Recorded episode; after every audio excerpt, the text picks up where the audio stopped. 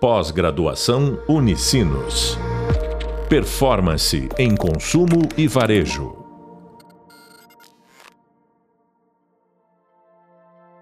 Olá, sejam muito bem-vindos ao podcast da disciplina Jornada do Consumidor. Sou o professor Pedro Alonzetti e no podcast de hoje vamos falar sobre a relação das pessoas com o consumo. Nós nos aprofundaremos nos fatores que influenciam a tomada de decisão e como as marcas podem utilizar esse conhecimento para se relacionar com seu cliente e aprimorar seus produtos e serviços. A primeira frase que eu posso trazer aqui é que todo mundo é o consumidor. Desde a pessoa está só buscando satisfazer suas necessidades básicas, como a, e consumir comida, água, né, para matar sua sede, até aquela pessoa que está buscando produtos mais, mais luxuosos, produtos que ela não necessita, né? não é de primeira necessidade. E aqui a gente pode falar de roupas de luxo, né? barcos, né? viagens. Então, todo mundo é o consumidor, tanto faz aquilo que consome. Porque o consumo é uma parte essencial da vida humana, né? É isso que nos permite uh, viver, trabalhar, divertir. Uh, os bens e serviços que a gente consome são o que a gente necessita para viver. Só que o consumo ele veio mudando de acordo com, ao longo dos anos, de acordo com a mudança do tempo. E teve uma série de mudanças, tanto sociais quanto tecnológicas. Né? Se a gente pensar lá no tempo antigo, pensando bastante tempo atrás, o consumo era bem limitado a tudo que estava disponível na comunidade. A gente está falando aqui então de barreiras geográficas que dificultavam a, o acesso a coisas diferentes daquilo que a gente, que as pessoas tinham na sua região, máximo no seu país. Por exemplo, bem nos tempos antigos, a gente tem alguns, algumas civilizações tinham o acesso e o domínio de de forjar o bronze, outras tinham do, do ferro. Isso indicava o que, que elas conseguiam consumir. Isso é só um exemplo, mas que com o passar do tempo e o avanço tecnológico, quando as pessoas começaram a ser mais rápida a viagem entre os países, com o, aí passando já um tempo com, com carroças, depois a gente pode pensar no trem, no, no carro, isso aproximou as pessoas, certo? E, e também trouxe a possibilidade delas terem acesso a produtos diferentes daqueles que elas estavam acostumadas. Porém, até pouco tempo atrás, ainda tinha uma limitação muito grande, principalmente no acesso à informação das pessoas. Só que com o desenvolvimento da internet, a democratização dos smartphones, as pessoas tiveram acesso a todo e qualquer produto, todo e qualquer serviço no mundo todo. Né? O consumo se tornou global. Então, hoje em dia, é muito fácil a gente encontrar no Brasil produtos de vários lugares do mundo, uh, seja da China, seja dos Estados Unidos, da Índia, de, de, algum país da Europa, a gente consegue ter acesso a isso. E se não está aqui no Brasil, a gente pode entrar na internet e acessar eles e, e rapidamente comprar e rapidamente eles chegam. Em um, um, máximo dois meses, eles estão, estão aqui na nossa casa. Esse acesso fez com que o consumo mudasse né, a, a relação de consumo das pessoas e os motivos pela qual elas consomem mudasse. Porque deixou de ser algo que era somente para necessidade e passou a ser algo que as pessoas começaram a consumir para expressar a sua identidade. Né? Com o consumo, então, hoje em dia, elas conseguem construir comunidades, se comunicam com outras pessoas que, que consomem os mesmos produtos ou produtos diferentes. Esses são alguns exemplos do que o consumo representa para nós. Né? E a gente consome por causa dos fatores influenciadores de consumo. É, a gente faz nossas escolhas baseadas nesses fatores. E a gente pode dividir em quatro grandes grupos. A gente está falando aqui de fatores sociais, fatores culturais, fatores psicológicos e fatores econômicos. Vou começar pelos fatores sociais. Né? Eles influenciam muito o nosso comportamento de consumo e, dá, e são três os, os grandes fatores sociais que a gente pode trazer aqui. O primeiro é o status social. Então, as pessoas querem pertencer a um grupo. Ou querem se diferenciar dos demais. A gente está falando aqui, então, o status, como a pessoa se apresenta para a sociedade. Né? Eu acho que um grande exemplo de consumo para status social são as marcas de moda. Marcas como Dior, Rolex, Gucci, Louis Vuitton são marcas que as pessoas utilizam para mostrar que elas possuem dinheiro. Né? Então, mostrar que elas têm acesso àquele tipo de produto que é muito caro, que não é acessível para a maioria das pessoas. Uh, porém, como a gente, nos últimos tempos, houve uma facilidade ao acesso a esses produtos, ainda que, ainda que limitada, através, por exemplo, do parcelamento. Então, no Brasil é possível comprar produtos de luxo de forma parcelada, por exemplo, ainda que continue sendo muito caro, facilita um pouco o acesso. Com isso, houve uma mudança em alguns estratos da sociedade, principalmente quando a gente está falando de, de pessoas de grandes fortunas, de mostrar, de se diferenciar dessas que utilizam marcas de luxo um pouco mais populares, se podemos dizer assim. Então tem, teve, tem um movimento nos últimos anos do Quiet Luxury, que é, pode ser traduzido como luxo silencioso, de marcas que são menos visíveis, mas aqueles que utilizam conhecem e sabem do preço, porque são, são peças que custam às vezes dezenas de milhares de dólares. Né? A gente está falando de marcas como Loro Piana, Max Mara, Bottega Veneta e Hermes. Hermes talvez seja um pouco mais conhecida do grande público. Então as pessoas que utilizam essas se, querem se diferenciar dos demais. Mas não são só marcas de moda, a gente pode trazer marcas de tecnologia, e talvez a principal aqui é a Apple. Né? A Apple, as pessoas querem pertencer ao grupo das pessoas que têm Apple. Então, Apple tem muito amantes de marca, brand lovers, que as pessoas querem ter todos os produtos possíveis da Apple e fazer parte daquele grupo. Falando em grupo, um segundo fator social é, são os grupos de referência.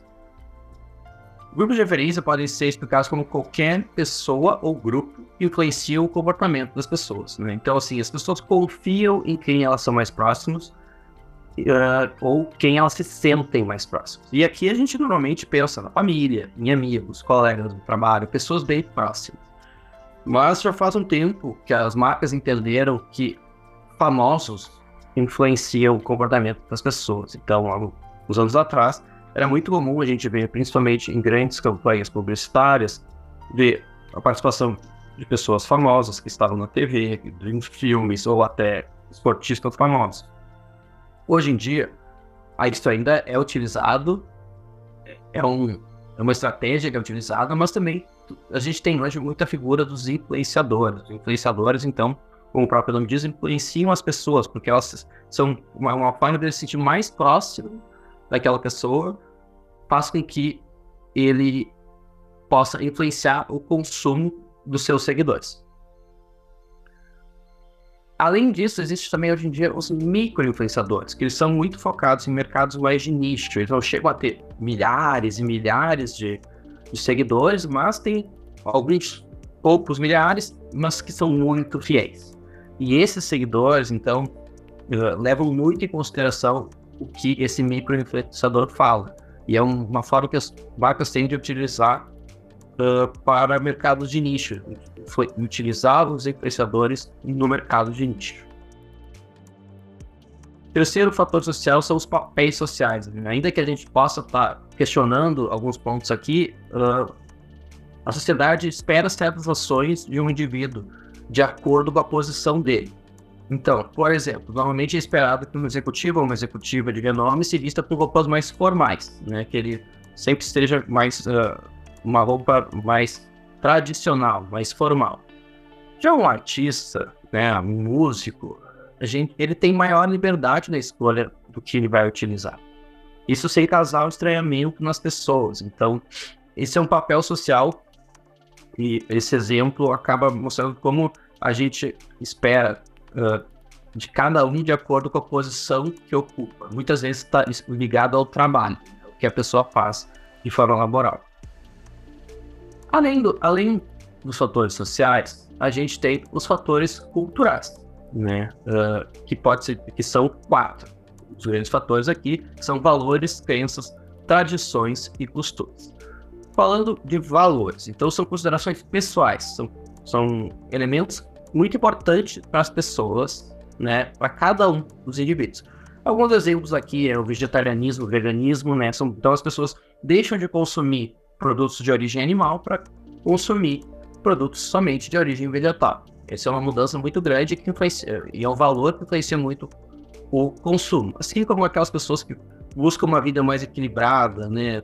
Preocupam mais com a saúde, têm uma vida esportiva mais ativa. Isso muda muito o consumo dela, o consumo alimentar, o consumo de roupas, até mesmo onde ela mora, né? Então ela busca ter essa, essa mudança em tudo que ela, ela faz a partir da expectativa de ter uma vida mais saudável.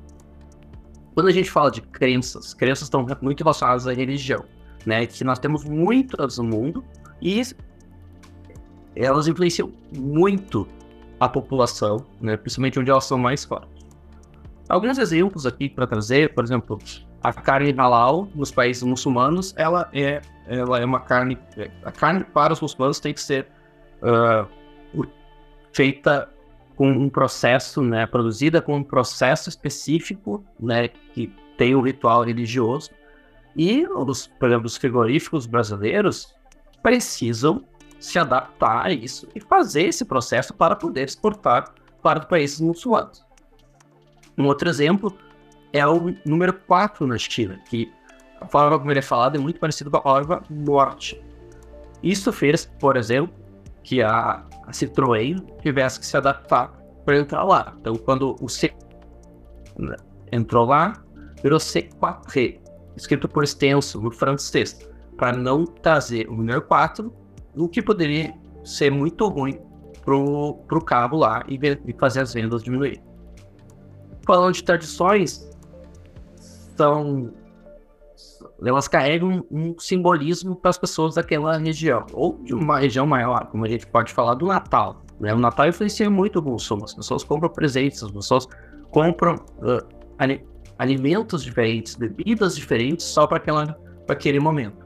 Ano Novo também é uma outra uma tradição né, que também modifica a venda de comidas, a venda de bebidas, as pessoas, né, pensando no espumante, que é muito tradicional, são alguns exemplos de tradições e como elas mudam o nosso consumo. Por fim, os costumes, eh, que são ações bem enraizadas na sociedade, mas elas não, não chegam a ter um grande simbolismo, mas tem muito costume. A gastronomia é um exemplo muito bom disso, porque a gente tem gastronomias de várias regiões do país, por exemplo, do Brasil, então de vários estados, gastronomia mineira, gastronomia gaúcha, gastronomia baiana, por exemplo, que faz e que uh, e é uma tradição, as pessoas estão acostumadas àquilo. Isso afeta super o consumo, afeta quais produtos estão disponíveis lá e quais produtos são consumidos lá. Então a gente tem os fatores psicológicos, né, que são fatores próprios de cada indivíduo e a, que afetam a forma como eles consomem. A gente pode falar de personalidade, que é um conjunto de características que indica a individualidade de cada pessoa. Então é a única de cada pessoa. E como cada pessoa é única, elas têm suas necessidades e seus desejos próprios. Não tem uma forma diferente, cada um tem uma forma diferente de pensar, cada um tem uma forma diferente de querer e desejar as coisas. A motivação. É, a motivação de uma pessoa é o, o motivo que leva ao consumo. Né? Então, se a gente pensar no presente, a pessoa vai comprar diferente uma roupa, por exemplo, para dar de presente, do que se fosse comprar para ela mesma, né? Então, e muitas vezes até o valor, as pessoas, muitas vezes para dar de presente, as pessoas gastam mais do que se fosse para elas mesmas. Atitudes. Se a gente fala de atitudes, elas são observações da pessoa a, a um objeto ou uma outra pessoa. Então, são lembranças favoráveis e desfavoráveis. Um grande exemplo aqui é a nostalgia, né, que é um grande influenciador de consumo. As pessoas lembram né, boas lembranças do, dos filmes, dos brinquedos, das comidas que comiam no passado. Isso pode ser um fator, um fator que influencia e as marcas podem se utilizar disso. E por fim, de fatores psicológicos, a gente tem a percepção. Ela é formada a partir das informações que as pessoas têm. E aqui entra muitos sentidos, né? Então, um design bonito, uma coisa bonita, uh, traz um, né, um bom grado para a pessoa, um gosto bom de uma comida, um cheiro bom né, de algum produto, faz com que a pessoa tenha uma percepção positiva sobre o objeto. E assim que as, que as marcas podem utilizar. Então, muitas vezes as marcas utilizam uh, fragrâncias nas suas lojas que atraem as pessoas para ter uma percepção melhor da, daquele, daquele ambiente, da, dos produtos que estão aí. Por fim, a gente tem os fatores econômicos. Né? Então, a gente aqui está falando muito de renda.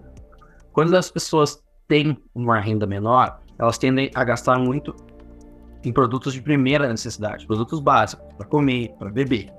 Conforme a renda vai aumentando, ela tende a gastar mais em supérfluos. Né? Então, são produtos aqueles que não são de primeira necessidade, e ela começa então a, a consumir esse tipo de produto. Com isso, a gente entende que a situação econômica do país é muito importante para entender o que as pessoas vão consumir. No momento que o país está bem economicamente, as pessoas tendem a ter mais emprego, mais renda e o consumo tende a aumentar. No momento de crise, as pessoas deixam de gastar. Mesmo que elas ainda tenham a mesma renda, elas têm medo de perder o seu emprego e começam a já gastar menos. Então, o, a situação econômica do país influencia e muito o consumo.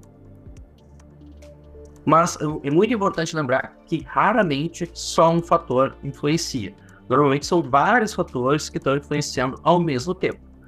Então, é, é muito importante para as empresas uh, conhecer a fundo seus consumidores, né? entender suas crenças, seus valores, o que motiva eles. Né? Isso faz com que se consiga conectar com o cliente, a empresa se conecte com o cliente. E também a empresa tem que estar atenta ao que está acontecendo no país, no mundo, porque entendendo o que está acontecendo no mundo, principalmente a situação econômica, pode prever né, se o consumo vai aumentar ou não.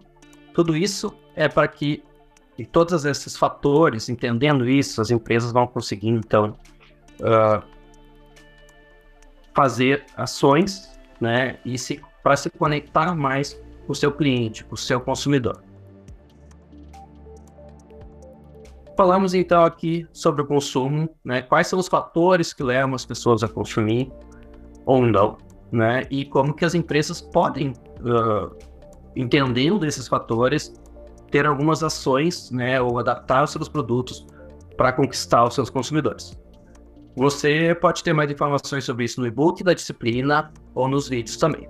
Bons estudos! Pós-graduação Unicinos. Performance em consumo e varejo.